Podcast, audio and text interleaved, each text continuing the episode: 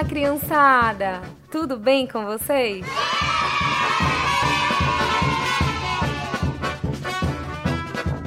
Eu sou Cris Xavier e está no ar mais um episódio do podcast Brinquedos Populares, aprovado na Lei Aldir Blanc Pé. Estamos mais uma vez juntinhos descobrindo curiosidades sobre a cultura popular pernambucana. Episódio de hoje, vou falar para vocês sobre uma manifestação cultural bem legal que une teatro, música e dança. Vamos comigo embarcar no navio da imaginação? Ele vai nos levar a uma história que é drama e comédia. Tem uma parte triste e uma parte divertida. Mas antes de falar qual é o brinquedo popular que vamos conhecer hoje, escuta esse som. Será que você conhece? Nossa cultura é linda e muito rica, né?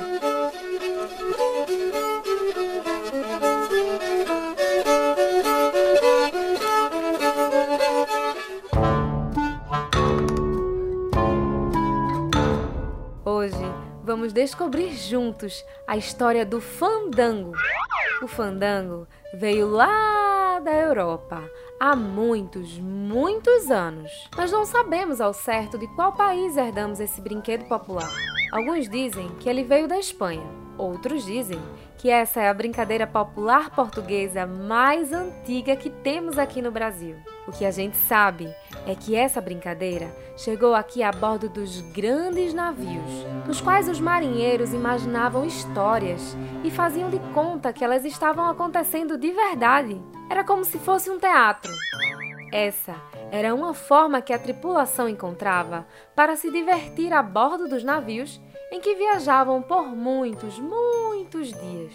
Mas também tem a história que conta que o fandango chegou aqui como uma dança, na qual se dançava em pares.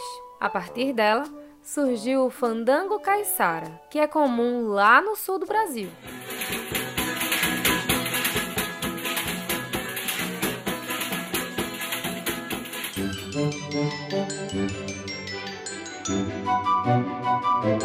Mas o nosso fandango aqui do Nordeste é diferente. Sabe o que o nosso povo nordestino fez?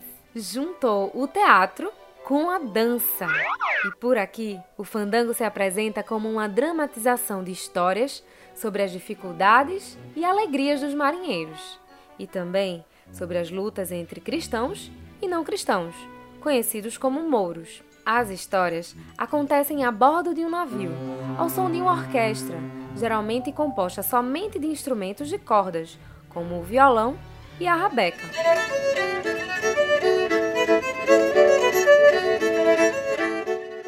Mas a composição da orquestra pode mudar, dependendo do grupo que se apresenta. Os brincantes também podem se apresentar ao som de uma mistura de instrumentos, como o bandolim, banjo, surdo, atabaque, afoxé, ganzá, triângulo, guizo e queixada.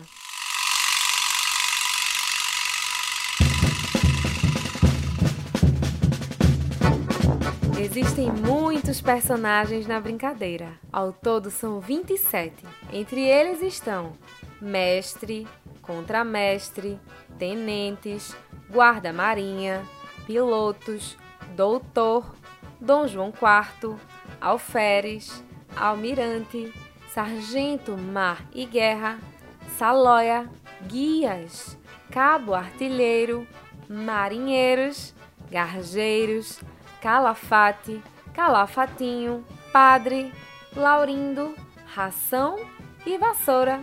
A participação deles varia dependendo dos grupos. Nem sempre todos estão presentes na brincadeira, mas deixa eu contar que a parte engraçada da história fica com o Laurindo, o Ração e o Vassoura. O Laurindo é o mensageiro do navio, responsável por entregar mensagens na cidade quando o navio aporta.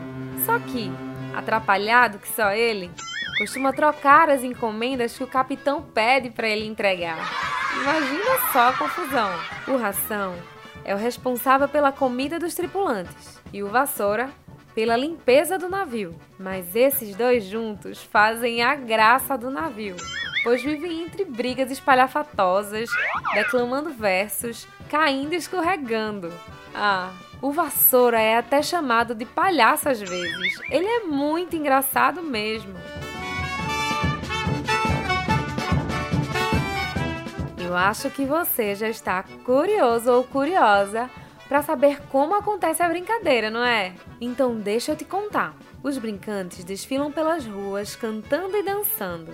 Alguns movimentos lembram o balançar do navio, e tem até alguns grupos que desfilam com um navio de brinquedo bem grande. Mas chega um momento em que eles param para fazer a parte teatral da brincadeira. Várias histórias podem ser representadas. Lembra que eu falei que podem ser histórias com tristezas e alegrias? Uma delas é assim. Em meio a uma tempestade, o navio fica sem rumo no mar. A deriva por muitos dias. Até que eles ficam sem nada para comer e ficam com muita fome. Desesperados, eles começam a comer as solas dos sapatos. Aí eles têm a ideia de fazer um sorteio entre eles e decidem que quem for o sorteado será devorado pelos outros tripulantes. Imaginem quem foi o sorteado: o capitão.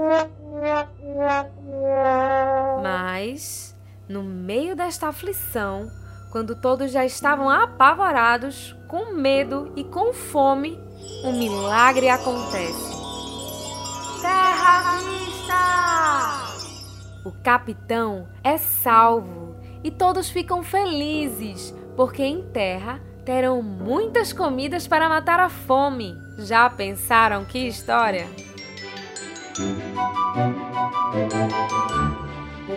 Agora chegou a hora de visitarmos Nazaré da Mata, que fica na zona da mata de Pernambuco. Vamos conhecer o Valmir Severino João, que é um multiartista pernambucano, apaixonado pela nossa cultura. Ele é radialista, ator, compositor, tem um grupo de coco de roda, é a Catita no Maracatu. Brincou três anos no Maracatu Leão Formoso em Paudalho. Brincou no Cambinda Brasileira durante oito anos. Gravou o filme Azougue, que fala exatamente tudo o que acontece no Maracatu. Ganhou vários prêmios como melhor ator, participou do filme Bacurau e de várias outras produções.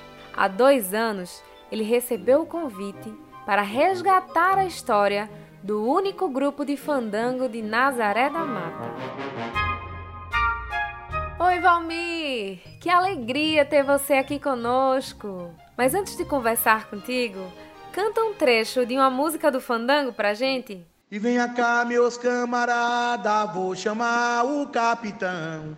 Atira olé, olé, olé, suba aí, seu capitão. E venha cá, meus camarada, vou chamar o Ismar de guerra. Atira olé, olé, olé, suba aí, o Ismar de guerra. E venha cá, meus camarada, vou chamar o Galafate. Atira olé, olé, olé, suba aí, seu galafate. Que legal, Valmir. Ouvindo você cantar, dá muita vontade de dançar. Sabe o que eu acho bonito também no fandango? Os figurinos. Ah, os figurinos são lindos demais. Fala pra gente como são as roupas dos brincantes. É, são calça branca, a camisa, né? A camisa de marinheiro, né? Quer dizer, o padrão é de marinheiro, né? Tem um chapéu, né? Cada, cada chapéu tem um nome, né? Lá no chapéu. Se é capitão, é capitão. Se é mar de guerra, é mar de guerra. Se é... Aí tem. Tem os personagens também, né? Tem um palhaço dentro do fandango, tem as coisas tudo, tudinho. Que é a cor do mar. O azul é a cor do mar. E o branco é a cor do céu, né? Ô Valmir, a gente sabe que antigamente somente os homens brincavam, mas hoje as mulheres também podem brincar. E as crianças? Elas também participam da brincadeira? E eu peço às, crianças, às mães das crianças, né, que coloquem eles na cultura, porque isso aí é muito importante, isso é muito bom, é muito. É, é, a cultura cada mais cresce, né, quando as crianças estão tá dentro da cultura. Isso pra gente é uma alegria de a gente passar é, a história do fandango, a história do maracatu, a história do bumba boi, a história do coco de roda, a história do, do, do, do, é, do, do maracatu, né, da ciranda. Isso é muito importante de a gente chegar e passar para todo o pessoal aí da nossa cultura aqui de Nazaré da Mata e da região.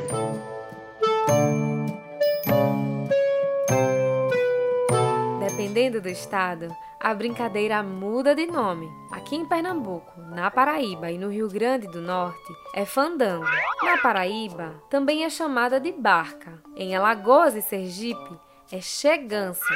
No Ceará é nau catarineta, chegança dos mouros ou marujada. Na Bahia e no Piauí o brinquedo é conhecido como marujada. O fandango é uma dança que tem origens ligadas ao mar. Por isso, o fandango do Nordeste é considerado uma homenagem aos marujos durante os dias que antecedem o Natal. Aqui em Pernambuco, podemos assistir às apresentações do fandango na época natalina, em Nazaré da Mata, Carpina, Itamaracá e em Recife, mais especificamente no sítio Trindade e no bairro da Mostardinha. Em Nazaré da Mata, só existe um grupo de fandango que se apresenta apenas uma vez no ano. Então, se você quiser ver o fandango de pertinho em Nazaré, anota aí. A única apresentação do ano acontece no dia 8 de dezembro, que é o dia da padroeira da cidade, Nossa Senhora da Conceição. No dia em que acontece a procissão e o centro da cidade fica em festa. Como é algo muito raro de acontecer, todo mundo para em frente da Igreja Catedral Nossa Senhora da Conceição para assistir o fandango. É muito divertido. Criançada, vou confessar algo para vocês. Com o tanto de coisas que aprendemos, me deu uma vontade enorme de dançar fandango. Vocês também ficaram com vontade? Não esqueçam que é muito importante vocês participarem da cultura popular do nosso estado e do nosso país. São culturas e tradições passadas de geração em geração e por isso chegaram até nós. Que bom que a gente sente e vive essa cultura até os dias de hoje. Nosso papel é manter nossa cultura viva. Vou me despedindo de vocês por aqui, mas fica a dica, hein? Quero todo mundo dançando fandango e contando a história pra família, para os amigos, para todo mundo. Ah, nós vamos ficar muito felizes de saber se você gostou do nosso episódio e o que aprendeu com ele. Então conta pra gente. Estamos no Instagram e no Facebook como arroba podcast Brinquedos Populares.